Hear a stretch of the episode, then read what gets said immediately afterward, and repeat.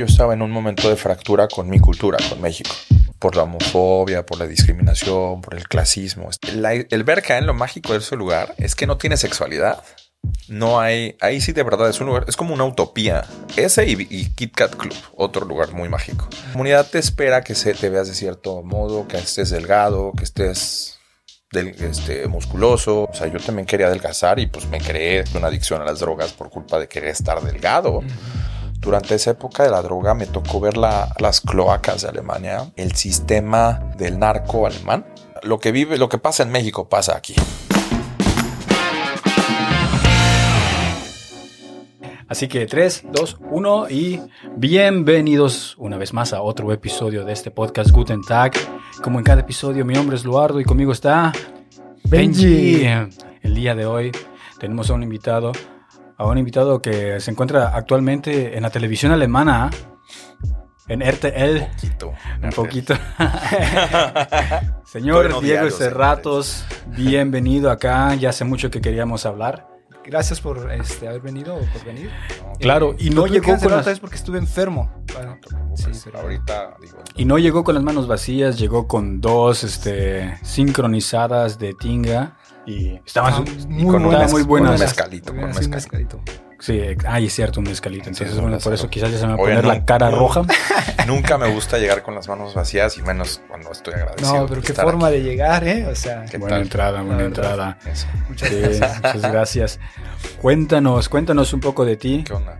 ¿Qué, ¿Quién eres? ¿Qué haces? ¿Y por qué has aparecido tantas veces en la televisión alemana? Oye, sí, ¿verdad? Pues soy Mm. Diego, tengo 37, cumplo ya unos días 38 y llevo 19 años en Berlín. Ya, Ya llevo... tantos. 19 años. Se va rápido. Un veterano. Eso estaba Sí. viendo con ustedes, que ya cumplen dos años para cuando, para cuando salga el episodio, quizás ya los estarán cumpliendo, ¿no? Mm, Dos, bueno, yo vi 7 de diciembre del 2020, señoras y señores, grabaron, salió, Wow. publicaron su primer episodio. Sí, aunque Yo ya se me acabaron los episodios, ahora sí ya estamos al día, ya no tenemos, ya no tenemos episodios grabados, ahora sí ya estamos ahí, va, al ahí vamos al día. al día. Hashtag porque fan, 7 de Sí. diciembre, ¿no? Entonces, Fíjate, Ya, ni, pero- yo, ni yo me acordaba, pero. Eh, Sí, así es. Me gusta mucho stalkear a la gente, como se dice en español, ¿no? estar Ajá. ahí investigando a la gente con la que me rodeo y a la que me interesa conocer. Y, Ajá.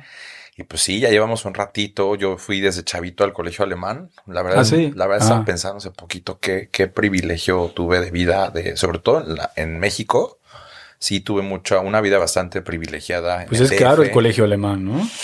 Carísimo, carísimo. Y además, platicándolo, una élite bastante fuerte, porque cuando yo empecé en el 89, Ajá. incluso a mis papás los hicieron, y soy mucha gente que no lo cree, te hacían si no tenías algo dentro, o sea, en tu familia, una cercanía a Alemania, familiarmente hablando, Te hacían, para empezar, estudios socioeconómicos, pero además yo me acuerdo que a mis papás los invitaron a hacer tests, así como psicológicos, incluso a dibujar cosas. Tuve una educación bastante disciplinada y en la escuela muy, muy, muy exigente. Eh, a mí todavía me tocó, y mucha gente no lo cree, a mí todavía me tocó no reglazo, incluso que me pellizcaran los maestros fuerte. ¿En serio?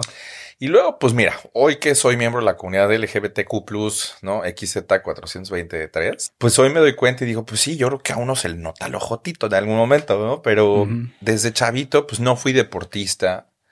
Eh, ese colegio alemán, como muchas escuelas así elitistas, tienen siempre su, como Sí. sus, sus líneas, ¿no? Y en estos también se marcaba mucho eso, el, como el deporte, pero bien cañón, sus copas, hacen sus copas Humboldt, tienen los colegios Ah, alemanes en el exterior, incluso hasta hacen sus propias competencias entre ellos. Órale. Y pues obviamente yo no iba a pertenecer a las copas, yo era más como del coro y así. Pero hoy por hoy me doy cuenta de que de verdad fue el regalo más grande. Fue la herencia que me pudieron dar. Mi papá pues falleció hace un año y eso es mi herencia. Lo que me dio en la educación, la oportunidad de venir un año a Alemania a los 16, al norte de Alemania, Ajá. en Frisia del Este. Ahí fue mi primer año en el que conocí a Alemania y la verdad es que padre porque ahí abracé al país. O sea, yo y me acuerdo, les digo que yo estoy en fan, entonces su- en su primer episodio platicaban esto de qué te trae Alemania, ¿no? O sea, las Sí. razones por las que no venir a Alemania. Eso. Y me encantó una frase que ustedes manejaron, que fue la de, si piensas volverte rico y para empezar, piensa que es riqueza, ¿no? Riqueza espiritual, riqueza económica. Y también tenían esas, o sea, ustedes manejaban estas razones, que por qué llegar, si piensas que aquí vas a tener esto, pues no, mejor no. Y la verdad es que en mi caso, yo lo único que quería era ser feliz, era ser libre, no ser agredido, no tener bullying y pues ya poder ser yo. A mí me tocó mucho el problema de, pues no atreverme, de ver, ver el bullying. Y ni siquiera tenía, daba yo razones, ¿no? O sea, hoy me pinto las uñas y hago muchas cosas y me he visto muy extrovertido. Me gusto como hombre, soy hombre, pero me gusta mucho también llevar esa bandera muy conscientemente de lo queer, de lo raro, de lo chueco, por esa gente que no se atreve, ¿no? O sea, Ujú. ¿a quién soy yo? Pues soy un güey que se atreve a muchas cosas que mucha gente ni se atreve ni se atreverá. Queer y um, gay no es necesariamente lo mismo, ¿verdad? ¿O sí? Qué padre pregunta. Y no, para terminar de explicarle a la gente, puedes ser queer sin necesidad de ser homosexual o lesbiana. Sí, eso ajá, te quería preguntar. Puede ser- puede ser queer, pero sin puede ser heterosexual y ser queer. Porque finalmente lo queer va mucho con lo no binario, con esto del no ejercer y no tener que llevar a lo azul, hombre, rosa, niña, ya sabes. O sea, claro. y está padre, porque sí, hay mucha gente, yo conozco a gente que realmente se considera no binaria y conozco a gente transexual. Y se me hace muy fuerte. O sea, a mí también, a mí que siempre me gustaron los colores, yo creo que a mí me hubiera encantado atreverme y poder haber usado rosita o colores fosforescentes y así desde chavito. Y pues no, a mí yo creo que Oye, cuando éramos- que también en México es muy, muy tabú eh, todo eso. O sea, yo vienes aquí a Europa y lo ves todo un poco diferente. Pues yo ya no veo las mismas No, cosas como se no. En, México. Aquí ves a la gente extrovertida, este, vistiendo como, por ejemplo, ropa de mujer y todo. Y puede que no sean ni siquiera Homosexual. sexuales ni nada, sino No. simplemente les gusta. Me lo pongo y listo, sus dentes este, de color eh, rosas o cosas así. Hasta de no corazoncitos, nada que ver con, con su sexualidad ni nada de eso. Y es que es eso. O sea, es una cosa de identidad. Y yo me identifico con que soy muy extrovertido y lo hago realmente. También me encanta mucho provocar. O sea, me gusta ser muy franco, muy frontal. Tengo un humor bastante fuerte. Soy muy respetuoso, pero me gusta mucho llevarme así. Creo que ya me conocieron un poquito y soy así muy, muy platicador. Y yo lo único que sabía era que me quería ir de México, que quería estudiar aquí y que quería estar en Berlín. No quería Ah, otra ciudad. Eso era lo que te iba a preguntar. Que si habías considerado irte a otra ciudad o si habías dicho Berlín. Pero ya, ya has venido a Berlín antes o nada más habías ido a esta parte de. Durante ese año que hice de, de- de intercambio, Ajá. vine dos veces. Justamente mi primera vez es los números me acompañan muy mágicamente y creo mucho en eso. Soy bastante esotérico en muchos sentidos, pero mm, yo llegué el 3 de octubre del 2001 a Berlín la primera vez. Y hay una explanada, para los que no han venido, hay una explanada aquí muy padre, con una iglesia, una que fue una catedral muy importante, el rey de Prusia, y le llaman la iglesia del recuerdo, la que Techniskirche, que justamente hace unos años ahí fue el atentado en Berlín. Y yo, sentado el 3 de octubre del 2001, ahí en esa plataformita comiéndome un kebab, de verdad yo estaba ahí solito viendo la ciudad, viendo a la gente, no, esta urbe está padrísima y yo empecé a sentir algo, ¿no? Es como cuando empiezas a sentir que la vida te está llevando por un lugar y yo dije, de verdad les prometo que yo dije, aquí yo voy a vivir, yo aquí voy a volver y aquí voy a vivir, ¿no? Lo que hoy mucha gente cree como decreto y no sé qué tanto. Yo lo dije y sí, dos años después, me, o sea, tenía que regresar a México, terminar la prepa, dos años más. E inmediatamente después de la prepa yo sabía, adiós papás, ¿no? Y ya me lancé. De verdad les digo, la- el privilegio de haber tenido un papá que me pagara, pues en ese momento todo, mis estudios, mi estancia, por eso no sufrí tanto como mucha gente lamentablemente sufre por perseguir ese sueño. Pero sí estuvo cañón porque conseguir hoy por hoy y desde entonces un lugar en una universidad alemana, especialmente en Berlín, está cañón. ¿No? O sea, en la mía éramos creo que 7000 aplicantes y eran 200 plazas. Wow. Pues es que vienen de todos lados. De Pues es que todo mundo quiere Ajá, venir a todo el Berlín. mundo. Es una universidad bastante famosa y. No, y la ciudad, ¿no? y todo el mundo quiere venir Sí. acá. Y en ese tiempo era más barata todavía. Además. Ajá. Sí, o sea, sigue siendo barata. Las rentas y eso es lo que ya se explotó. ¿no? Pero por la gentrifugación, pero Pero Sí, todavía. sí, pero si- ¿cuán- ¿qué año dijiste? El 2004 llegué. 2004. El 11-11 del 2004 llegué. Ajá. O sea, en los tiempos donde había que apañarse un, un departamento. ¿no? Oye, y sí. 20 mil euros por un departamento. en Sí, donde de verdad, porque aparte nos tocó todavía sin el celular, sin el smartphone, sin Google Maps, sin nada, Claro. sin aplicaciones. Era buscar y era hacer una cita o decir que ibas, te registrabas y literal entrabas y había una cola hasta la esquina. Hoy por hoy como que van dividiendo gracias a la aplicación y así, ¿no? O sea, todavía me Pues tocó. todavía. ¿Ah, sí? Sí, no. Qué Todavía. suerte que Sí, ya tengo casa. Han subido videos donde ponen una aplicación y llegan 100, 150 fuerte. personas a buscar este, Sí. a la entrevista y Ah. también dices, o sea, ¿para qué hacen eso? Sí. Están, ¿Para qué les dicen a 150 personas? Sí, ven, checa el departamento. Oye, pero es que está cañón. O sea, pero es que sí, o sea, uno también como lo, como aplicante, yo por suerte ahorita no, pero tengo amigos, tengo un gran amigo al que quiero, mi Juanito, que estuvo seis meses viviendo con nosotros. Jurábamos que iba a encontrar un mes, porque Ah. pues gana bien, en- tiene su trabajo fijo y demás, habla alemán perfecto.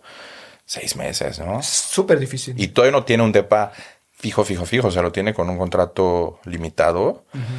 Sí, Está eso, cañón. encontrar un VG es siempre difícil. Sí, ahora Así sí como... eres hombre.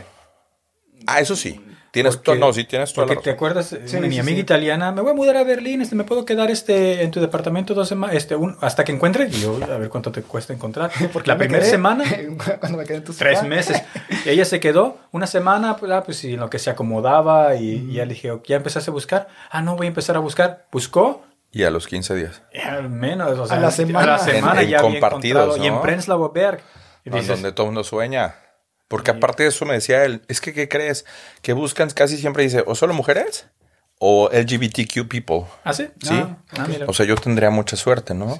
Bueno, la comunidad aquí es bastante grande. Enorme. Tienen una zona. eh, Dos. por a Dos. Schöneberg. ¿Cuál es la segunda? ¿Cuál es la segunda? Pues mira, la oficial es nuestro querido Triángulo de las Bermudas en Schöneberg, se Ajá, llama el barrio de Schöneberg.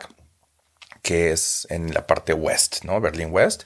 Pero en el Ost también tenemos una parte no oficial, pero ¿cuál? los que somos sabemos, ¿no? o sea, todo lo que es Greifswalder Straße, Prenzlauer Berg, o sea, Schönhauser Allee, eh, Eberswalder Straße, todo este. También es un triangulito invisible. No está tan marcado, pero ahí están todos los locales, es, y incluso también los, los centros de apoyo, de atención, etcétera, etcétera. Tienen ok. ahí también su parte de ese lado. Sí, porque Schöneberg sí lo tienen bien marcado. O sea, la estación, de de tren. trenes tiene la bandera de luces Sí, todo. incluso, ¿no? está- está padre. A mí me gusta. Yo no tengo tantos amigos gays hoy por hoy, pero tengo muchos amigos, por suerte, o amigas y conocidos muy abiertos, a los que les gusta siempre que los lleve.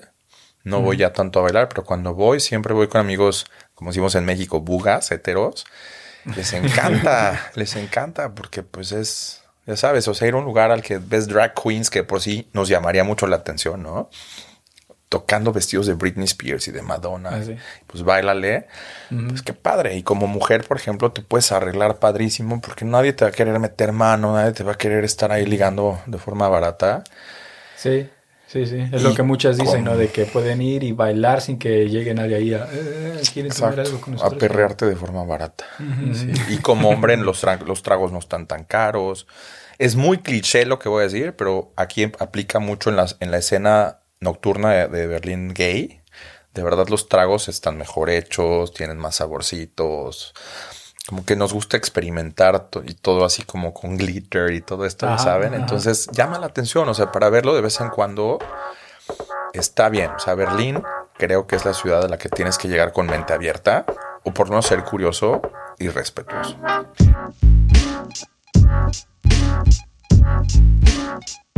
Aquí de verdad, yo me he salido de las asociaciones o no voy tanto porque siempre te quieren estar viendo con quién te llevas, qué has hecho, cómo te ves. Es- eso sí me molesta de mí. ¿Cómo te ves? De mi grupo, la verdad es que sí tengo que confesar que me, me- me duele mucho que No eres la comunidad, como... que no la sé. comunidad te espera que se te veas de cierto modo, que estés delgado, que estés del- este, musculoso, o que tengas ropa marca, o que te cuides mucho la cara, o, o que te lleves con cierto tipo de gente, para estar dentro de esos lugares. O sea, Casi como el cliché de ser gay. sí, de- sí, sí lo de hay. moda y... no sé. Sí lo hay y la verdad es que es doloroso. O sea, a mí me causó muchos estragos durante un tiempo en el que sí necesité o quise tener muchos amigos o formar parte de. ¿no? Entonces, te va dejando tu, tu, tu mensaje, ¿no? O sea, ¿Por qué te decidiste? Y bueno, ese es bastante... Y cómo es la comunidad aquí en Ajá. que Pues es sí. diferente. Uno no esperaría eso de, de, de aquí, de Berlín. La verdad, yo no lo esperaría. yo tampoco, pero sabes que lo entiendo hoy por hoy, si lo vemos como lo estamos platicando, de que ya ni siquiera hay viviendas.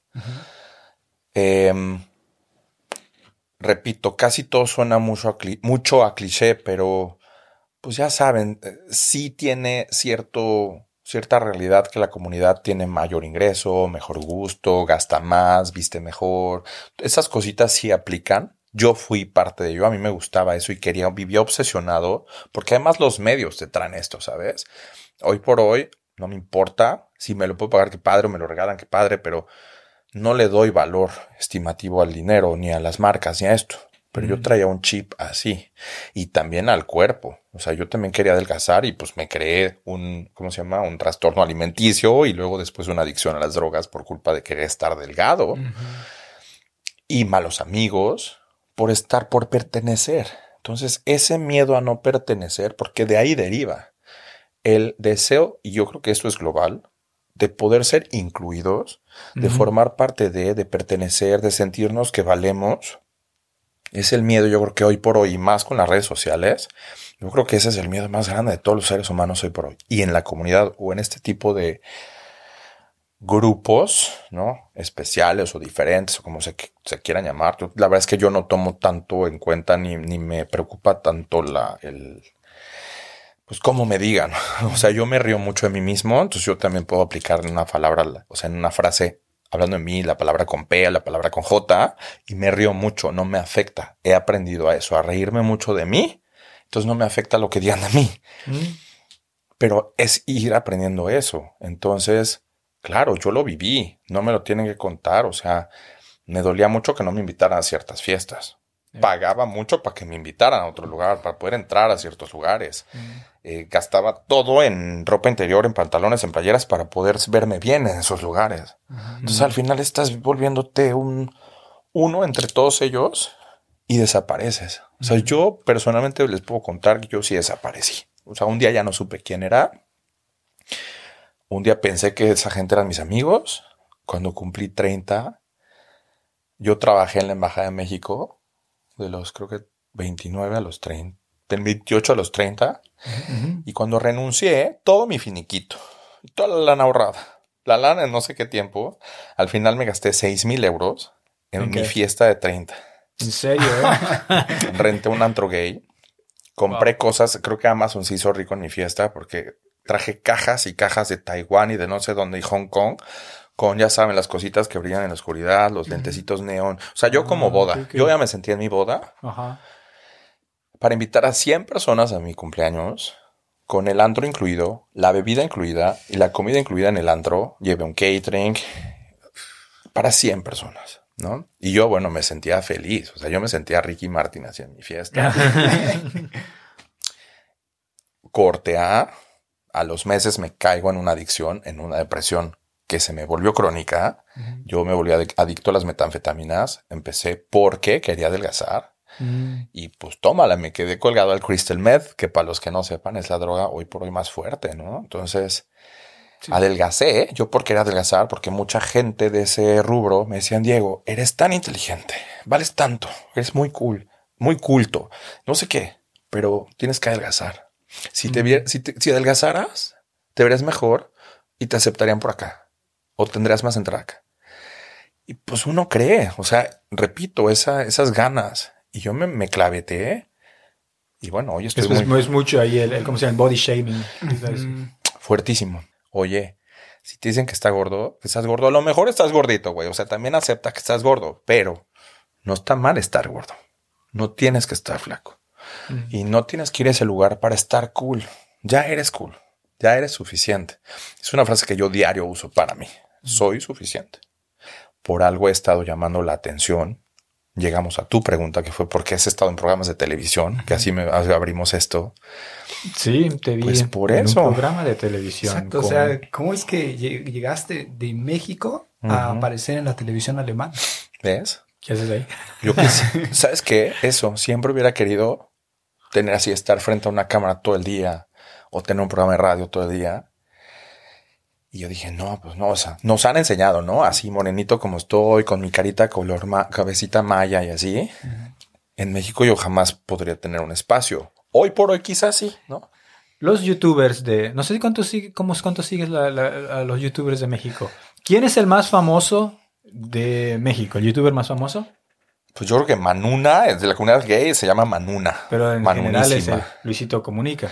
Como No. es, Ah, güerito. Oye, yo, sí, por eso, oh, ok, sí. y te fijas. Perdón, Luisito. Saludos, Luisito. Juan, Juan Pazurita. También. Otro güerito. Sí, claro. Ojos azules. Roger González. Todos son blanquitos, güeritos. O sea, como Roberto ustedes dijeron. Martínez. Los otro Mexi. güerita. ¿Cómo le llamamos? Los Mexi. Los white chickens. Los Los White Whitexicans. Chickens.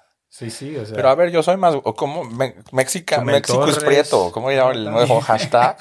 Así no lo conocía. No, no, hay una nueva. ¿Cuál? Un nuevo movimiento. O sea, no es broma. Eh, hay que googlear, pero tiene que ver con México es prieto. O sea, realmente. Mm.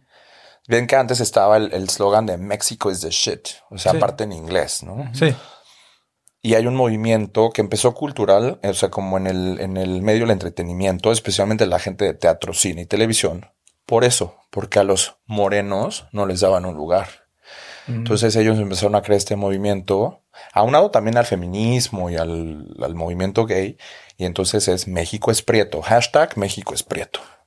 O sea, es que por- le cayó el 20 a la gente. Este, oye, no somos blancos porque todos en la tele y en YouTube y en Instagram porque todos son blancos. Pero No, y o sea, también con, somos. Por ejemplo, todo el marketing que se maneja en México. O sea, que las marcas a quienes ponen en- para, Claro. para vender. Sí, pues ya, un güey que ni ajá. siquiera aparece de ahí. Me parece padre que ya tengamos oportunidades. Y ahora sí, volviendo a tu pregunta.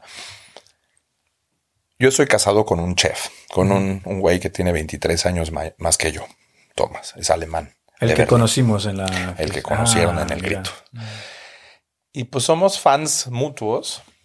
Siempre lo he admirado. Es un gran chef de cocina más que nada tradicional y europea, así internacional, especialista en vinos.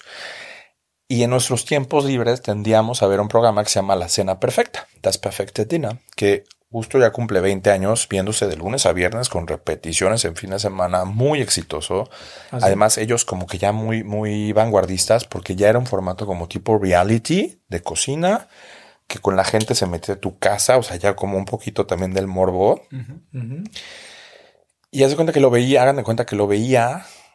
Y yo le decía, ay, tengo ganas de hacer eso. Y me decía, no, no, no. O sea, tú con tu estrés y con tu histeria y con tu drama y con todo no lo vas a lograr, no lo lograrías. ¿Pero Y- qué va, el- de qué va el programa? Yo nunca lo he visto. Miren, el programa es un formato en el que son cinco días, son cinco candidatos y un día de la semana le toca a cada uno cocinar. La regla es que tienes que cocinar en tu casa. Entonces, llega una producción de 13 personas, o sea, tener el espacio en tu casa, te pagan una lana, vas a comprar los ingredientes, te acompañan a comprarlos, no puedes tener nada preparado. Entonces, es una, por una parte, cocinas un menú tres tiempos más un aperitivo, y por el otro, tienes que también tener algo para que la producción te escoja, tienes que tener algo en tu casa que los otros cuatro, mientras estás cocinando en las pausas el siguiente platillo, la producción acompaña a los otros a estar viendo algo en tu casa. En mi caso, en ese momento, yo vivía en una casa enorme, 140 metros cuadrados, de dos pisos, Wow. con un vestidor enorme, con mi ropa de muchas marcas, muchos colores. Eso sí, tengo que, con- que confesar que tengo más de 300 pares de zapatos. Entonces Entonces, vivías con tu, con tu esposo. Ahí vivía con mi esposo. Entonces, cocinas un día, les preparas. En los tiempos es real, o sea, es un tiempo real, es un reality de cocina. Y al final, cada uno da sus puntos, o sea, ellos mismos te califican. Y entonces, al ¿Y fin, sin saber a la qué producción puntos- o- No, no, no. A los otros cuatro. Tú eres el host, tú eres el que invita ok. a esos otros cuatro Ah, ok, ok. y cada uno invita a los otros cuatro. Entonces, ellos comen tu comida y tú los tienes que tratar, por eso se llama la cena perfecta. Yeah, ok. Tú los invitas, eres como ese día su amigo y gané. Entonces mi esposo estaba, cuando vio la transmisión, no le conté y mucha gente ve ese programa. Entonces a mí me reconocían en todos lados y tengo que confesar que me encanta esto, me encanta, les digo, me encantaría yo, yo feliz de estar diario a cuadro y diario platicando y diario entreteniendo. Un día siempre dije, y a ver si se me cumple un día, pero siempre dije, voy a estar en el- la televisión del desayuno, en los morning TV, En el, ¿no? En el. Frühstücksfernsehen. Cada, cada canal tiene su propio. Sí, uno es Frühstücksfernsehen, otro es MoMA, etcétera, etcétera. Y yo dije, ahí voy a estar. No es como algún día. Ya he estado en varios canales, ya me encueré en la tele, ya me Pero desnudé. Es ¿Cuál? cierto, Ajá, nos ¿cómo- contaste cómo es eso. eso? ¿Cómo estuvo? O sea, porque ¿Qué aquí- programa es ese? aquí no- Señores, no- por si lo vieron, sí, yo soy el gordito mexicano que se encueró saltando la cuerda. Porque, por ejemplo, una cosa es que aquí en Alemania, en, corrígeme si me equivoco, Sí. en la televisión se puede eh, decir groserías. Por ejemplo, en Estados Unidos lo, lo, lo censuran, aquí se puede decir. todo. Sí, aquí sí se Pero puede no decir. acerca de eso, de, de desnudos y cosas así. ¿Sabes ¿Se qué? Que no depende del formato y se supone que no, que no, no podía haber un desnudo integral. Pero ha habido y no sé si lo han visto, hay algunos programas que pues sí, se llama- son, no sé, Paradise Island, Paradise. Paradise Island Es y esas cierto. cosas. Sí, o la... O hay uno que se llama Adam y Eva. Y ahí sí están, es un reality, creo que de seis parejas, en las que están 24 horas desnudos en una isla Ah, no y se visto. enseña todo. Mm. Ese creo que fue como el primero. Yo que llegué a ver fue el Jungle Camp. o Ajá, el también. Jungle Camp y esto. Entonces, em, ese sí es de celebridades. ese algún día me tocará. Sí, sí, sí. Pero yo también pensé que no lo iban a hacer. Y el problema es que también, o sea, la televisión es engañosa. Volvemos al tema. Es un mundo y es un medio que usa también a la gente. ¿no?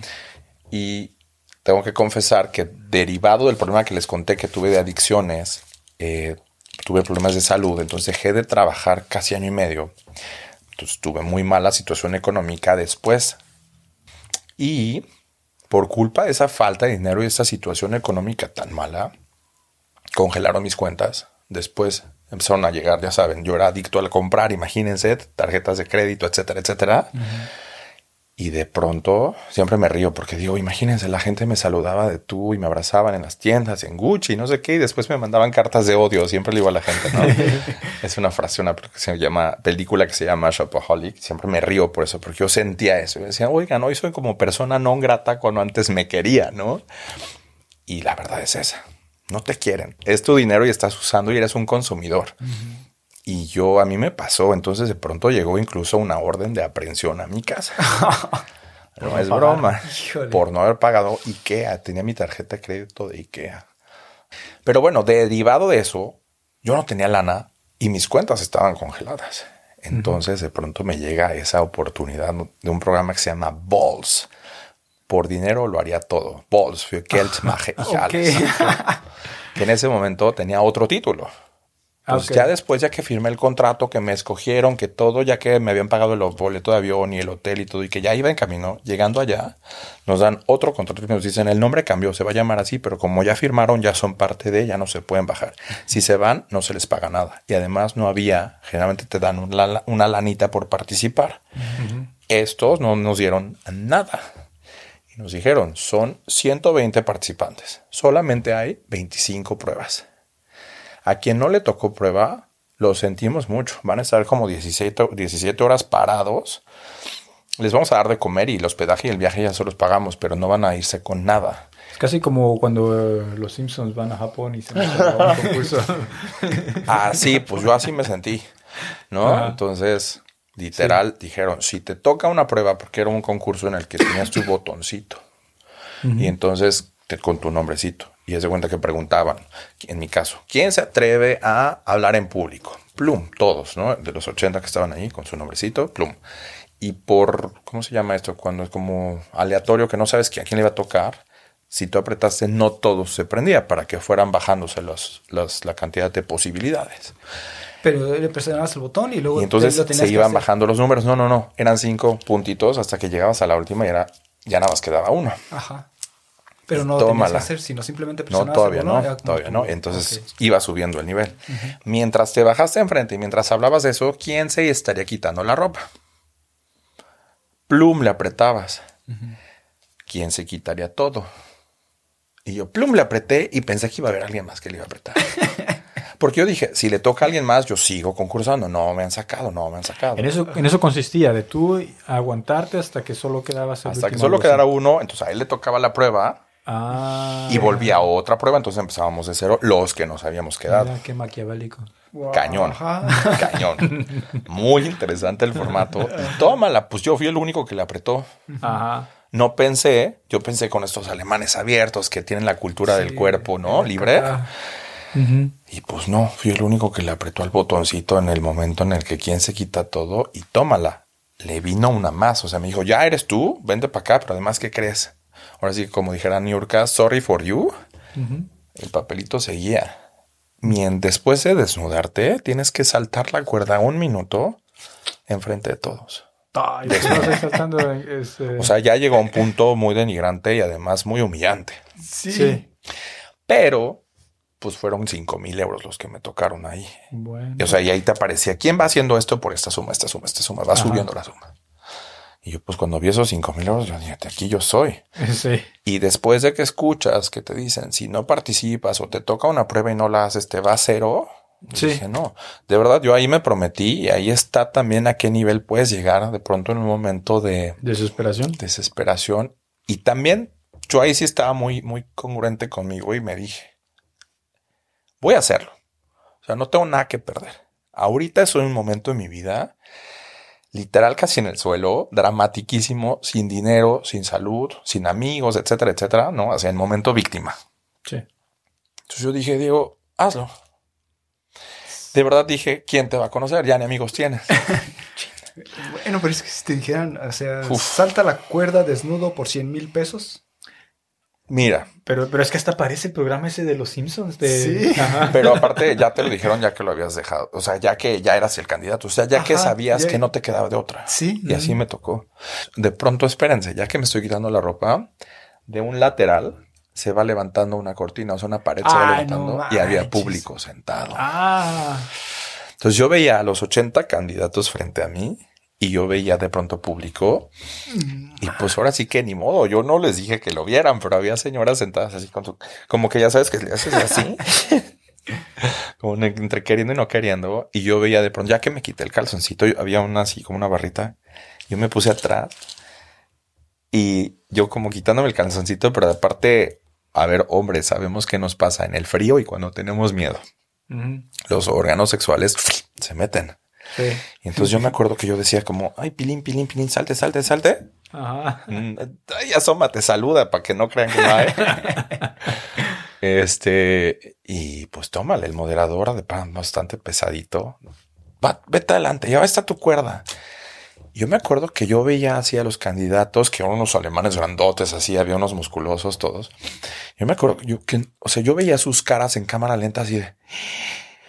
Yo les veía la cara de...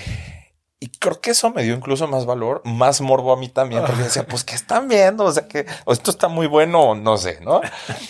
Y yo veía a las esposas y a los esposos que les hacían así a sus mujeres en el público, así de no, y las caras así, las caras así. Y dije, pues que está, está muy fuerte, pero estás en un también en tu, en tu, pues Pues en tu shock y tienes el nivel de adrenalina Sí, fuertísimo. ya estás en este punto de ya no me importa. No, pues ya, des- Ya, o sea, ya no estás aquí. consciente, ya estás en un trance. Y tengo que pagar mis deudas. Y sí, entonces llegué al hotel, me acuerdo que lloré muchísimo, que me metí a bañar como en escena así de violencia, me Ah, de sentí la- violado. te- Me sentí violado y humillado. Literal, literal. Sí lloré y le hablé a mi esposo y le dije, es que hice esto y me siento muy mal. Sí. Me siento muy mal. Ajá. Me salí a caminar, me fui a cenar con algunos de los chicos y ya se cuenta que yo cuando salgo, yo creo que los ojos como sapo, todos me decían, Diego, eres mi hit, o sea, eres the shit, eres, ya sabes. Y yo entonces empecé a creer, y era el único gay también en la ronda en ese momento. Mm. Entonces platicando me dijeron, Diego, es que no cualquiera lo hace. Entonces siéntete muy orgulloso de lo valiente que eres. Y después me liberan mi cuenta gracias a esa lana. Y hoy por hoy, ah, bueno, y sale el programa y yo pensé que lo iban a blurrear, ¿no? O sea, que lo iban como a editar. Y pues no, salió todo. Salió ese poquito que no salió. Al día siguiente me empezaron a llegar mucha gente mala onda. Me empezó a mandar así fotos por WhatsApp. Ah, lo estamos viendo. qué poca. Sí. Eh, que gente que consideraba mi amigo, ¿no? ¿Se tardaron mucho en, en- desde que lo grabaron hasta que Como pasaron? tres meses hasta la sí, fue transmisión. bastante. Sí, fue bastante. Entonces, sí, de verdad. Pero puedes muy decir, agradecido. puedes decir, yo este, yo estuve, eh, soy el primer mexicano tal vez que salió en la televisión. Soy el primer mexicano hasta la fecha que salió en los siete formatos que he salido. No es broma. Y de hecho, de siete de ellos soy el único latino que ha salido. O sea, siete programas. Mira, he estado en como en siete, si no me equivoco, he estado como en siete programas diferentes, más dos plataformas digitales. O sea, un tipo Netflix que hay- es alemán, se llama Join. Ah, Sí, sí, sí. Es la, la- la plataforma alemana. Ya tuve ahí dos programas con ellos. Como participante. Sí. Y hasta la fecha, en todos ellos no ha habido, incluso en varios de ellos, ni un latino. Entonces soy el único latino, soy el único mexicano en haberse atrevido. Siempre cuando subo esas cosas y pongo en redes y lo repito ahorita, nos encanta, o sea, diviértanse regándola, siempre le digo a la gente. Y además es padrísimo. A mí me encanta la experiencia cocinando, sea el por formato que sea, me encanta. Yo voy a divertirme, no voy a ganar. Entonces me encanta esto del, del momento en que te pone el micro, la cámara, las entrevistas, ver al público, hacer lo que vayas a hacer. Y siempre le digo a la gente, ay, apliquen, de verdad. O sea, no, lo digo hoy, padre, sí, soy el único mexicano y la, la, la, o el primero y el único, pero me encantaría que no fuera el último. Entonces siempre le digo a la gente, háganlo, porfa, porque no se van a arrepentir. Y también uno de, de- también de soñar con estar del lado de quizás del conductor o del productor. ¿Cuál era el que salía en este? mm, ¿Era en The Voice of Germany? Conchita. ¿cómo Conchita Wurst? Ajá, Conchita Vost. Sí. Él era. O ella, no sé cómo. eh, ajá, su nombre puso Conchita porque la concha en un- algunos países latinos, como ustedes saben, Ah. es la, el órgano femenino, Ajá. de forma vulgar. Ah, Y la Wurst, pues es la, salchicha. Ah. Entonces, como tú mismo lo acabas de decir con todo respeto y con mucho cuidado, no supiste si decir él, ella, y justamente eso era muy consciente de su parte. Fue un gran, él, ella, ella, es un gran producto en la mercadotecnia de la industria musical de Alemania, porque además es un gran cantante, es un gran intérprete, hoy por hoy ya está musculoso y trae barba y piercings, sí se sigue maquillando y a veces sigue usando peluca. Pero él participó, y creo que a eso ibas, él participó como candidato de un programa de música, ¿no? Y de pronto gana y se vuelve pues súper famoso y, y hoy por hoy pues es una estrella, ¿no? Pues sí. ¿Cuál ha sido el programa en el que más te ha gustado? Uf, ¿O ¿Cuál has qué disfrutado buena más? pregunta. Mira, este primerito, el de la cena perfecta, me trae muchas emociones. Primera, ganar. Segunda, yo estaba en un momento de fractura con mi cultura, con México. Me sentía muy avergonzado de ser mexicano por la homofobia, por la discriminación, por el clasismo. Estaba atravesando mi renuncia en la embajada y la verdad es que yo viví mucho, mucha discriminación, homofobia y racismo en la embajada de México de parte de mis connacionales, Mm. no de los alemanes. Entonces estaba muy asqueado de ese sistema clasista y de ese sistema jerárquico. Entonces, para mí participar enseñando cocina mexicana a alemanes, platicándoles de Frida, del mariachi, del tequila, etcétera, etcétera, prácticamente ya viéndome como un gestor cultural, como alguien que promueve la cultura, también contestando la pregunta de hace rato, un gestor cultural promueve la cultura y hace una difusión de la cultura. Entonces yo sabía que mi meta no iba a ser trabajar en museos aquí o en una institución cultural. Gracias a esa experiencia, por eso conecto la respuesta. Entonces sabía que yo necesitaba hacer algo a través de mi personalidad. Entonces, esa experiencia de haber ganado ahí, con esa cocina, con tanto cariño que me gané ahí, sigo llevándome con los candidatos con los que estuve en esa semana y eso fue en el 2013, 14. Entonces, al final, cuando gano, ayer vi el speech con un amigo, el videito, porque lo acabo de recobrar el video. Eh, al final hice llorar a la producción alrededor de mí, a los candidatos que estaban conmigo, porque me dan el premio y no me la veía venir. Les repito, yo siempre que juego estas cosas, yo aquí, o sea, me encanta divertirme. Entonces, yo les digo, me empiezo a llorar con el premio y les digo, es que yo me sentí muy avergonzado de mi país y de mi cultura y de ser quien soy. Y hoy, estando aquí, enseñando mi cultura, Me regaló, gané y me regalé amigos y gané gente y gané momentos mágicos. Entonces empecé a llorar y nunca se me olvidar lo que sentí y ver a esa gente alemana llorando en la producción, detrás de cámaras, con los micrófonos, el sonido, la luz, todo llore, llore, llore, llore. Y los candidatos conmigo y abrazándome y siendo tan felices de que yo hubiera ganado, ¿saben? Entonces yo creo que ese es un momento súper especial porque aparte ahí descubrí, dije, lo mío, lo mío, lo mío es estar siempre que pueda haciendo esto. Y sí, no me he parado. Y actualmente estás en el de, ¿cómo se llama? Hay un señor, un comediante alemán que se llama Mario Barth. Mario, Es un súper mega estrella. A mucha gente no le gusta, a mí personalmente no me gusta, polariza mucho. Porque pues es un humor para mí bastante básico. Él, él empezó en muy buen tiempo, hace más de 15 años yo creo, en su carrera. Y siempre tiene el humor entre mujer-hombre, ¿no? Hace mucho, mucho humor del género.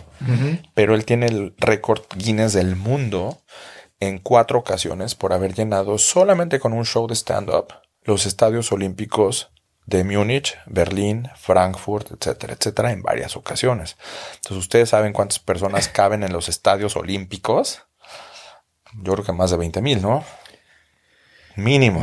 sí, wow, En esta ocasión, en esta temporada, es el primer formato que él hace de parejas. Se llama Mario Bart Salva tu relación. Mario Bart rettet deine Liebe. Y entonces nos invitaron a mi esposo y a mí como primer pareja homosexual a participar con una especialista, eh, ¿cómo se llama? Eh, terapeuta sexual y terapeuta de pareja, con cinco parejas muy distintas a nosotros, a experimentos, experimentos de vernos, por ejemplo, dos minutos a los ojos sin, sin hablar, darnos besos apasionados, el cual yo no pude porque no es lo mío besarme y mucho menos en la televisión. Eh, con mi pareja. Hay otro en el que vamos, creo que a, hablar de nuestras zonas erógenas. Hay otro en el que nos contamos sobre el ideal, a ver qué tanto se acuerda y qué tanto escucha uno a su pareja. O sea, todo tiene que ver con los clichés de pareja, ¿no? Los roles, sobre todo.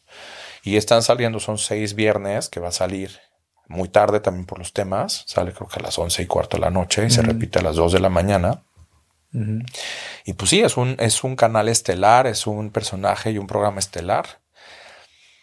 Y sí, pues me vuelve a pasar, ¿no? O sea, acá yo creo que además tengo una, cara, una cara que sí se acuerda de la gente o una actitud y pues además las uñas y todo esto. Y de que siempre te invitan. Y que ya me están invitando, pero además la gente sí reconoce, sí lo reconoce a uno. Entonces me da mucha ternura y mucha risa y me encanta y me divierte y sí que la gente se te queda viendo. De por sí, ustedes saben, uso zapatos muy locos. Sí, vi los que traías. Siempre traigo zapatos loquísimos. hoy traigo, hoy traigo todo camuflaje y traigo unos de ositos ah. con su gorrita así camuflaje. Entonces, la gente siempre en el metro así como que va y se esconde para tomarme una foto, ¿no? Los turistas sobre todo. y yo soy así. La, gente de Berlín ya está acostumbrada. Y yo subo mi pie y le digo, ¿quieres tomar una foto? Y se te quedan así como y yo, ay, ¿tú crees que, o sea, si no supiera, no me pondría la ropa que me pongo? ¿No? Entonces, pues sí, se darán cuenta que soy muy extrovertido. Todas esas experiencias que ya les conté, que suenan increíbles. O sea, hoy por hoy mido mi vida y digo, wow, qué divertido. O sea, si me si preguntaran quién eres, pues soy el que se atreve.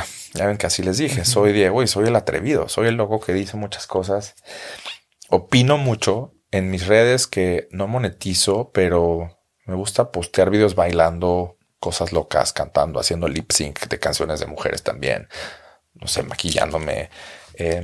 pero también tengo en mi canal de YouTube videos sobre mis experiencias, sobre la depresión, sobre a través de esta depresión tengo un trastorno en el cual tengo pensamientos suicidas muy recurrentes que hoy por hoy he tratado y que cuido y que manejo muy bien. Pero me parece muy importante hablar de ello. Y también motivar a la gente, como lo dije hace ratito, decirles, oye, eres suficiente, no estás mal, hablar de adicciones, hablar de depresión, hablar de todo eso, me parece súper importante. Entonces, me doy cuenta que también soy atrevido en ese sentido porque yo pensé que era muy normal hablar, hablar de esos temas y pues no. Todavía hay mucha gente que no se atreve, que se siente incómoda si empiezas a hablar de eso, de adicciones, de depresión. O sea, hay mucha gente a la que todavía le, se siente rara a lo mejor incluso ustedes, no sé, si ya te estoy contando yo que pienso en suicidio o que me drogué o que soy depresivo, a lo mejor ustedes, con lo respetuosos que me doy cuenta que soy y que agradezco, a lo mejor también no saben qué preguntarme de ahí. O sea, qué tanto me puedo meter en la vida de alguien que, es, que ya dijo que es depresivo o que tiene a veces el, problema de pensamientos suicidas. Es que a veces no sabes si lo que vas a decir puede ser un trigger para la persona. Tienes toda la ¿Qué Es que tienes toda la razón. Y ahí es donde yo me empecé a dar cuenta de lo bien que estoy. De lo bien que estoy. Voy a terapia desde hace años. Me gusta mucho la terapia. Siempre recomiendo que vayan a terapia. Que es cierto que no es tan común. Que a mucha gente, digo, lo vimos en la pandemia, creo, ¿no? O sea, cuánta gente no empezó a darse cuenta de que tiene algún, alguna inestabilidad emocional de que empezó a darse cuenta de que su depresión que descubrió en la pandemia ya llevaba mucho tiempo, nada más que le empezó a saludar encerrado en casa. Aunque yo siento que también mucha gente, ah, como por lo mismo de, de esto de la pandemia y todo, empezó a como compartir un poco más ese tipo de, de situaciones que tienen, sí. porque se sienten identificados. Ya he escuchado más personas que empiezan a decir, oye, durante la pandemia me pasó esto, o ahora tengo esto, o me pasó por, por esto, esto. Sí. Y antes lo que escuchaba mucho era de personas que vienen aquí a Alemania y el clima y todo lo hace que les da el bajón, se sienten deprimidos, el estar lejos de casa, el estar lejos de, de los familiares y de los amigos, les causa esa como depresión. Este, entonces sí, yo me di cuenta de esa parte de por viajes o por venir aquí a Europa y ahora por lo de la pandemia, por estar este aislados tanto tiempo. Sí, Si el tema de la me- salud mental se volvió ajá, algo más abierto, a- a- un tema que se puso sobre la mesa y la gente estuvo dispuesta más a, a hablar sobre ello, cosa que antes no lo era muy común, era más como estigmatizado, así, uh, tiene depresión, uh, ok, este, no, va a un psicólogo, uh, está loco, ¿no? Pero sí. y después todos dijeron, no, pues sí, yo también sentí que estaba loco durante la pandemia. Ah, pues yo también, y así, ¿no? Exacto. Hablaban ustedes en su primer episodio sobre la riqueza. Sobre, sobre la riqueza, sobre todo económica. ¿No? O sea, que decían, no vengas a Alemania si quieres ser rico. Fíjate que estaba en el episodio anterior que hablamos con la doctora y que hablamos un poco de los, de los sueldos que ganan los médicos. Y pues compartimos el clip ahí en, en TikTok y en Instagram, Sí. pero se, se viralizó más en, en- en TikTok. Y muchos de los comentarios de la gente es de, ah, pero en tal país puedes hacer más. Ah, pero aquí en México este gana más. Ah, pero... Y uno dice, sí, sí, pero este, el detalle es de que Alemania no es para eso. No. O, o- o- o- la calidad de vida no está medida en cuánto dinero haces, por ejemplo, como a veces uno piensa, como la mentalidad mexicana. A mí lo que me da mucha risa es como decían, sí, pero yo puedo hacer más sin pagar impuestos. Si hago Sí, eso". vi ese comentario. Ajá. Desde ahí estás mal. Sí, o aquí, aquí, aquí también puedes, este, si no pagas impuestos y todo eso, pues ganas más. Y pienso, pero es que entonces, ¿para, para qué estás haciendo las cosas? ¿Las Exacto. estás haciendo por dinero? Y si las haces por dinero, ¿por qué? Eh, Entonces, también tienes que preguntarte, a ver, entonces, ¿por qué quieres lo que quieres? Exacto. Ajá. me dejaron pensando a mí y llevo mucho tiempo pensando em, quién soy, pero además me acordé, o sea, enlistando lo que les conté brevemente, dije, a ver, ¿por qué viniste a Alemania? Y sí, no vine a ser rico. Mi- mi- yo me preguntaba eso, ¿a qué vas a venir? Y mis dos respuestas eran bien cursis. Una era a enamorarme y la otra era ser libre y ser feliz. Entonces, qué chistoso. Hoy descubro el amor de una forma, ¿no? Con un esposo al que amo mucho, que durante un tiempo no fue mi tipo. Yo creía todavía ligarme a otros más guapos y pues sí, tengo que confesar que durante mi tiempo de adicción tuve una relación abierta y pues ahora sí que me metí con quien se dejó y pues incluso actores porno y políticos y gente muy guapa y todo, ¿no? Quizás también por eso me gusta mucho este mundo de la tele. Mucho gente, sí, me encanta estar en medio, ¿no? O sea, me gusta estar al frente, me gusta llamar la atención, pero sé que no te dura 24 horas.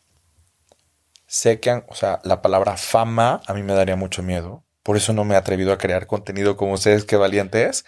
Y Pero no tres. somos famosos. No, bueno, todavía no. Todavía no. Es que, vean, hablen en positivo. Estos van a ser bien famosos, lo repito. Yo lo dije. el No, pero, pero es que, la, ah, por sí ejemplo, que, tú comentas ahora sí que, Diego Vidente. Porque, por ejemplo, yo soy, y bueno, no sé si tú también, de los que les incomoda ser el centro de atención. Por ejemplo, yo soy de los que no celebro mi cumpleaños porque, Ay, porque me da miedo. O aquí, por ejemplo, en Alemania, que tienes en tu cumpleaños tienes que llevar tú el pastel a la oficina. Sí. Y como que yo siento así. O en tu primer semana de trabajo. Hola, colegas. este, Sí, exacto, ya llegué, les traje un pastel. Ajá. O cumplí un año en la empresa. Había gente que traía pastel o galletas o cosas así después de que regresaban de vacaciones. ah, claro. Yo sí, y yo siento como que estoy como que llamando mucho la atención. Ojo que eso. dijeron que hay gente, ellos no lo hacen, o sea, cero compartido. Una, una vez, una vez, yo sí lo hice un par de veces. Ven que una vez dijo, no manches, hoy fue mi cumpleaños y apenas se acordaron de mi equipo. Y yo, y no sé si te dije o lo pensé nada más. Venga, pero ¿trajiste pastel? Este, No. No. Ah, Ah. entonces. eh, No, bueno, yo- es, yo, como, pues- es, como, es, como un, es como un recuerdo. Decir, les traje pastel, es mi cumpleaños. Empiezan a hacer la cooperacha para, Ah, claro. para mi regalo. No, yo ya, yo ya avisé, yo cumplo unos días. Yo llevo como cinco días avisando que voy a llevar el martes al día siguiente de mi cumple, porque es lunes y yo no trabajo el lunes. Voy a llevar comida, porque es mi cumple. Como- Sí, sí. no, pues todo está muy loco. Como ven, la vida está muy activa, muy loca aquí en Alemania. Y ¿Qué es lo más loco que has visto aquí en Berlín? Ya, ya tienes muchos años aquí, entonces yo Y en, más poco en tiempo, escena- en poco tiempo que llevo aquí, bueno, en poco tiempo, este, Híjole, he visto qué- muchas cosas, pero pues, ¿qué? qué? El Benji sí hace preguntas fuertes, ¿eh? Pero miren, yo les dije antes, oigan, ustedes pregúntenme lo que quieran. Pues, ¿sabes qué? Que muy curioso, les repito, quién sabe cuántas vidas llevo. A mí sí me tocó estar en locaciones de películas porno. Me ha estado, me ha tocado estar en club swingers, en orgías. Repito, o sea, cosas que inclusive no me arrepiento porque yo no, tu, no fui partícipe como de la parte negativa, pero durante esa época de la droga me tocó ver la, la mafia alemana de un sentido y me tocó ver las cloacas de Alemania, Mm, el sistema del narco alemán. Me tocó convivir y compartir con gente, incluso, repito, políticos y gente ahí como, como que es... Siempre eso no va a cambiar en el país en el que estés, escuché un día. Entonces se dan de cuenta que pues yo tenía un conocido que fue quien me indujo en ese mundo. Entonces conociste a cuando te cuando te metiste en las drogas, conociste a alguien que qué? Sí, o sea, yo estuve inducido por alguien que estuvo, que fue el director de una agencia de publicidad, es el director de una agencia de publicidad muy importante en Alemania, que le lleva incluso las campañas a partidos políticos y es coleccionista de arte. Entonces está en un mundo, en un gremio cultural, artístico, político, social. Fue el que se atrevió a decirme que estaba muy gordito porque estaba muy guapo y todo. Hace nos conocíamos en muchos años atrás. Salimos, tuvimos relaciones, nos vemos 10 años después. Yo en este lugar de la embajada ya había renunciado, pero se enteró de esto porque yo conocía a un ministro muy importante. No puedo decir nombres ni el área. Pero entonces me invita un día a su fiesta. Me dan la droga. Me vuelven adicto. Y ya que se dio cuenta que yo ya había bajado 10 kilos muy rápido, no lo hagan por favor, no, esto no lo estoy glorificando, es pésimo, te, da- te va muy mal. Me empezó a invitar después a su casa, ¿no? Entonces un super penthouse aquí cerquita del Soho House, aquí en Prenzlauer Berg, en Berlín, una zona muy, muy, muy popis. Y de pronto llego y esa fue mi iniciación para empezar, porque fue la primera vez que me, me, me meten droga vía intravenosa con una jeringa Mm. pero además, cuando, como quien dice, ya me habían drogado, hoy no lo veo, o sea, quizás una historia de terror, alguien que lo vea de un- en un tono muy serio, pues podría decir que fue un abuso o algo. No. Miren, la verdad es que yo conscientemente tomé la decisión, no me arrepiento y no viví un- en ese momento nada que yo no hubiera decidido hacer, ¿saben? Pero sí, de pronto se abrieron unas puertas y salió mucha gente. Y pues ya al ratito que ya como que estaba más consciente, me di cuenta que había actores muy famosos, políticos muy famosos, actores porno, modelos, prostitutos. Y de pronto yo empecé a ver que había gente muy joven. O sea, chavitos. Y entonces yo me di cuenta y dije, estos chavitos no tienen 16 ni 18. Entonces, en ese momento y en ese mundo, en esos meses, yo me aventé un año, ocho meses en ese mundo. Siempre como muy cuidadito, porque ese tipo que a mí me como que me cuidaba, me enseñó prácticamente a consumir mi droga de una forma mucho más elitista. Eh, me acuerdo perfecto que a pesar de que nos metíamos droga por una jeringa, él decía, nosotros no somos junkies, porque nosotros estamos en un lugar así, en un penthouse y con gente importante. Nosotros somos No te vas a ir ahí a importantes". Coti a... Exacto, no vamos a estar abajo del puente de jeringuianos. Ujú. Para mí, claro que yo era un junkie. Claro que era un adicto, ¿no? Y claro que, o sea, a ver, y con una droga tan mala, ¿no? Y creo que lo más feo y lo más loco fueron esas orgías. O sea, ¿qué les puedo decir? O sea, no me siento orgulloso, no me arrepiento, pero sí lo cuento. Esa droga me mantenía despierto y además, pues me metía más cosas para también. Esa droga me levantaba el libido y me levantaba las ganas de sexo. Solo consumía cuando iba a tener sexo. Y además, pues nos metíamos cosas para también tener erecciones y demás. Y yo creo que vi mucha gente que usó de más, que muchos abusos, muchos excesos. Entonces, pues me tocó ver varios muertos, ¿saben? Entonces, Wow, me tocó ver cómo pues lo sacaban del DEPA. Porque como teníamos políticos y policías y demás, le hablaban a alguien de la, del policía del CERNAT. Para empezar, nos traía la policía la droga, ¿eh?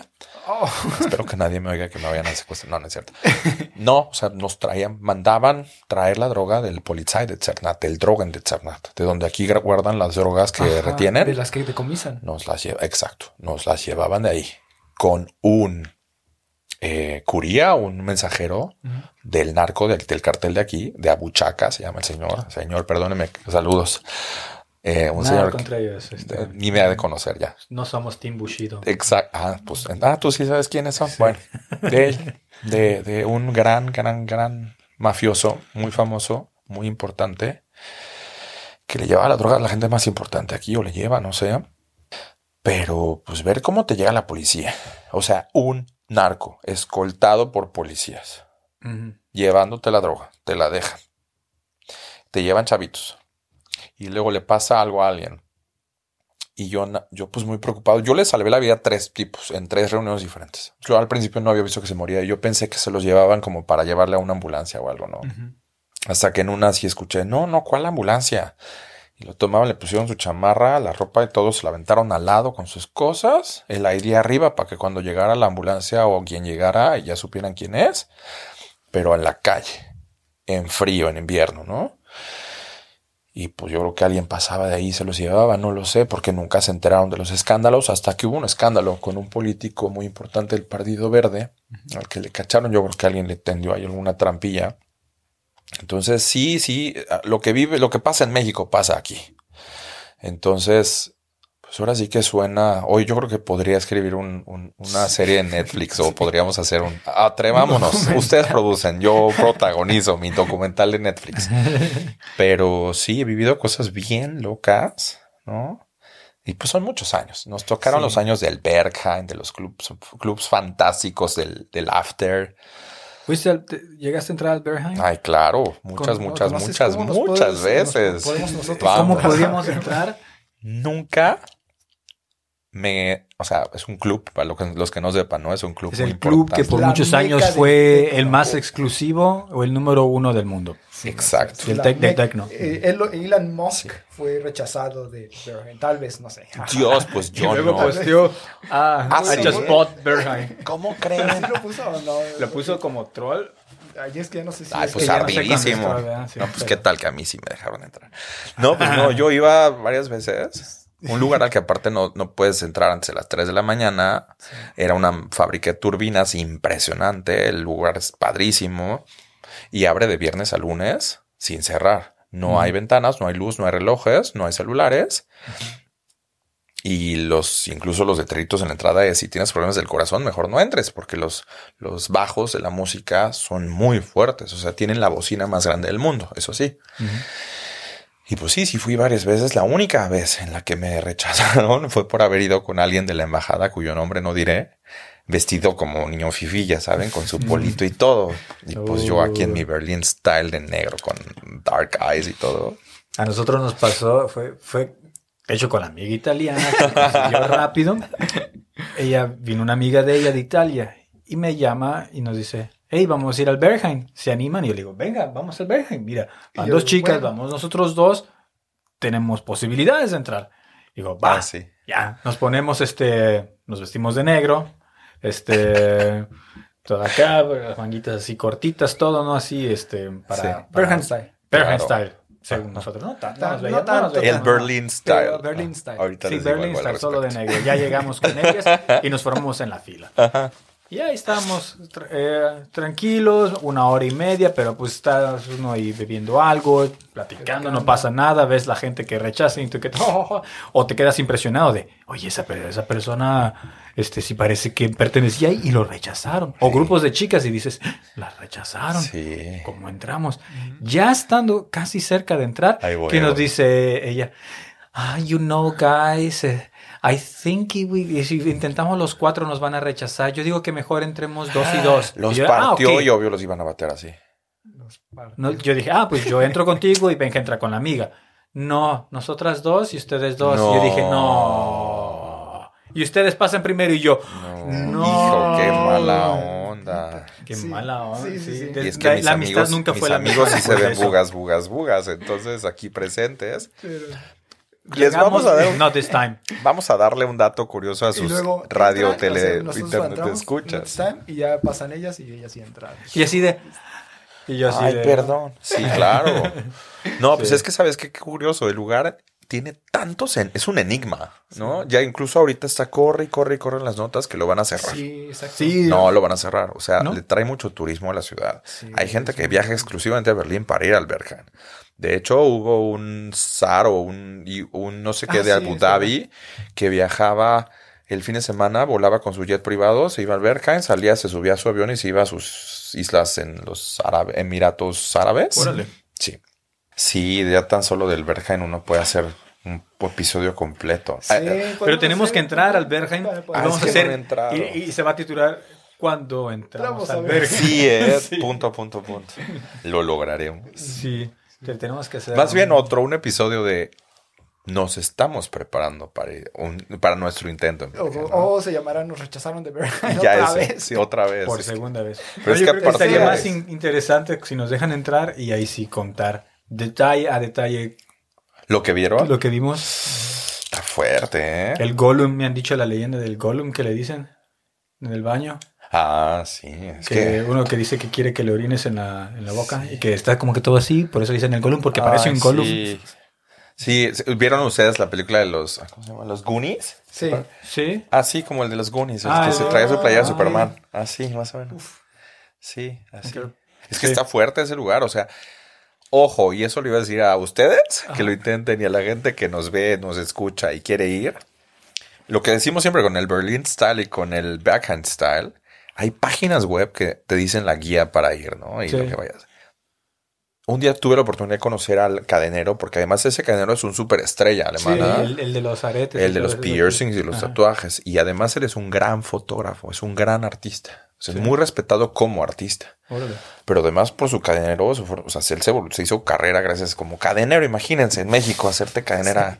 Bueno, pero es que también cadenero de dónde. Exacto. O sea, como ya te iba a de decir, como en. México en el alero dije, Pepe, somos dos, ¿no? O sea, no, aquí no aplica eso. ¿Cómo se llama el cadenero de Berghain? Este, Stefan Marquardt, creo. Ah, Es Marquardt, si me acuerdo el apellido, y creo que es Stefan Marquardt.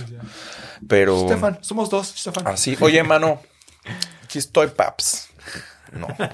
Pero sabes qué, y es que por eso me empecé a reír cuando contaron la historia de cómo Ah, llegaron. que Ya sabía que iba a pasar. La- el Berkhain, lo mágico de ese lugar, es que no tiene sexualidad. No hay, ahí sí de verdad es un lugar, es como una utopía. Ese y, y Kit Kat Club, otro lugar muy mágico. Son lugares sin etiquetas, sin prejuicios, Prejuicios. sin sexualidad etiquetada tampoco. O sea, todo es posible, pero cuando vas, yo también en la escuela siempre me daba cuenta quién iban a batear. Porque ya que estás a punto de llegar a la puertita, a la entrada, o sea, de por sí te están viendo de todos lados, ¿no? Pero ya que vas a entrar, la gente se empieza a poner nerviosa. Los que no han ido, los que no han ido, los que no se sienten seguros, se les nota porque se empiezan a poner nerviosos, empiezan a voltear a otros lados, dicen de, haz, como que vas a voltear para allá. Y la verdad es que el que es el, tiene el Berlin Style y el Bergen Style, pues vas a eso. O sea, yo a qué voy, pues, o sea, no me aburro, o sea, tampoco le tengo que decir, ay, bostezo, me aburro de ti. No, o sea, yo estoy platicando siempre normal. Trato eso sí tienes que tratar de no ir tan borracho, eso sí también es como muy rara la mezcla, no puedes ir solo hombres, no solo mujeres. Se tiene que notar una diversidad. O sea, se tiene que, o sea, por ejemplo, ustedes si hubieran podido ir y si se hubieran dado la mano y a lo mejor un besito, a lo mejor los dejaban entrar. No sé qué tanto quiero ir.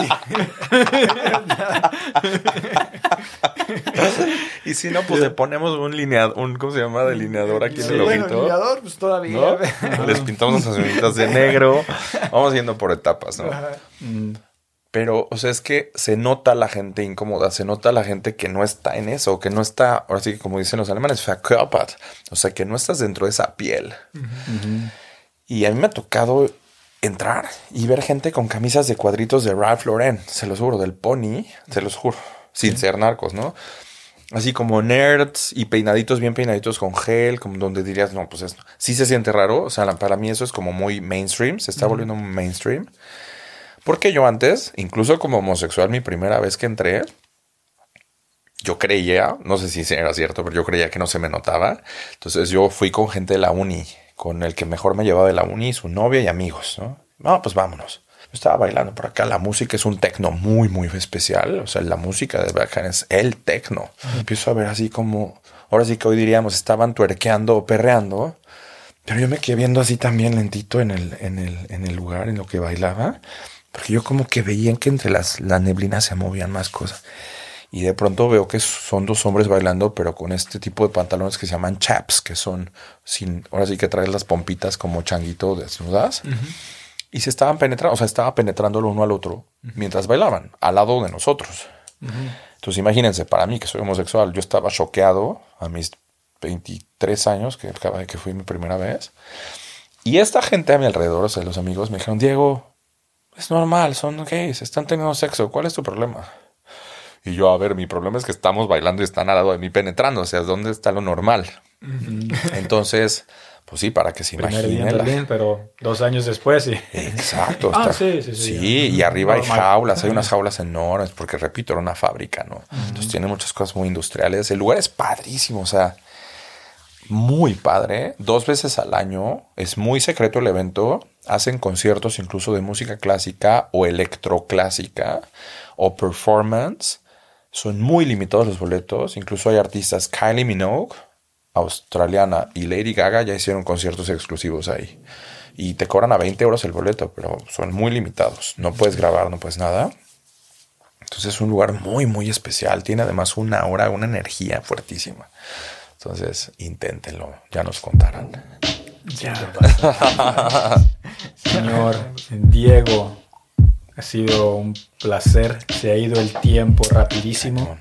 Cañón. Gracias por compartir. Me sacaron la sopa. Muchas gracias por venir.